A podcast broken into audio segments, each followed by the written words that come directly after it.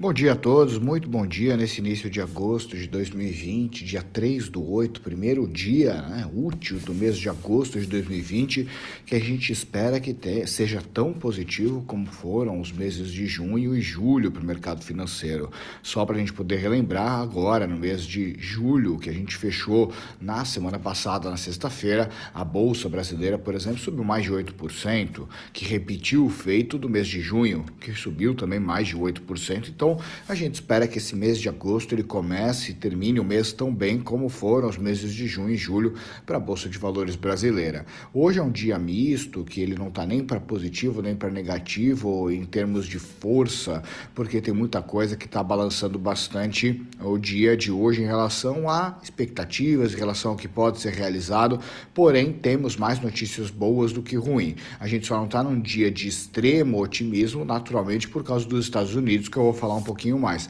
Mas basicamente o que está puxando bastante o mercado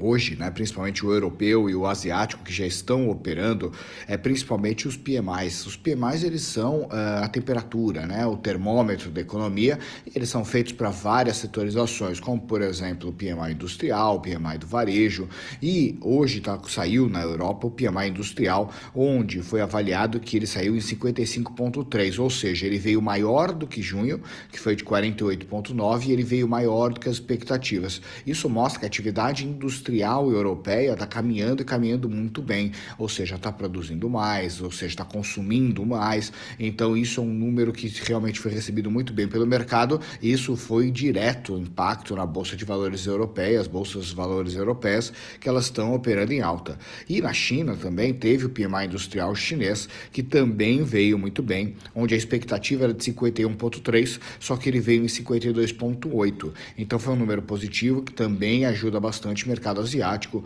a ser, tá com uma alta um pouquinho mais forte, e aí o que a gente olha realmente que a indústria chinesa está caminhando bem, já estava vindo numa, num caminhar melhor, uh, naturalmente depois daquelas primeiras ondas de coronavírus, ainda tem muito aquilo para poder resolver, mas esses dois indicadores foram muito bons e justificam bastante dessa alta do mercado, mas o mercado está olhando outros fatores também, e dentre os fatores que o mercado está olhando, eu vou colocar aqui alguns deles. Primeiro é o avanço do coronavírus em algumas regiões, principalmente nos Estados Unidos. Esse avanço do coronavírus por algumas regiões americanas coloca, né, naturalmente, uma preocupação maior, principalmente porque os Estados Unidos foi um dos países mais afetados pela expansão do coronavírus. Somado a isso, aquele auxílio desemprego que o antigo pacote aprovado em março pelo governo americano tinha aprovado 600 dólares para os desempregados americanos, e infelizmente ele acabou, e agora todo mundo está na expectativa do pacote de estímulo de um trilhão de dólares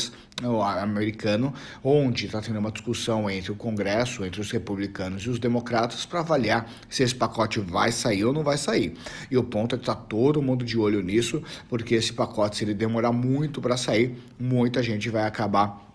ficando numa situação muito complicada, porque muitas famílias, muitas pessoas nos Estados Unidos hoje já não tem mais da onde tirar capital e o índice de desemprego ele vem realmente muito forte ainda, por mais que teve alguns indicadores de diminuição na velocidade dos desempregos americanos, ele ainda está vindo muito forte, com uma média de um milhão e meio de pedidos de desemprego semanal. Então, se o pacote, né, que o mercado americano ele pode lançar, que ele venha o quanto antes, que naturalmente os impactos eles passam a ser menores. E aí o que está de embate, naturalmente, entre os republicanos e os democratas, que os democratas eles querem mais detalhes, eles querem mais informações a respeito de como vai ser utilizado e mais algumas inserções nesse pacote. Somado a isso, a gente olha aquela briga entre o Donald Trump e a China. Essa briga entre o Donald Trump e a China agora está indo para uma esfera cada vez maior, onde, por exemplo, o TikTok, que é um aplicativo super popular entre os jovens uh, e também entre as pessoas que hoje já não são tão mais jovens, digamos assim,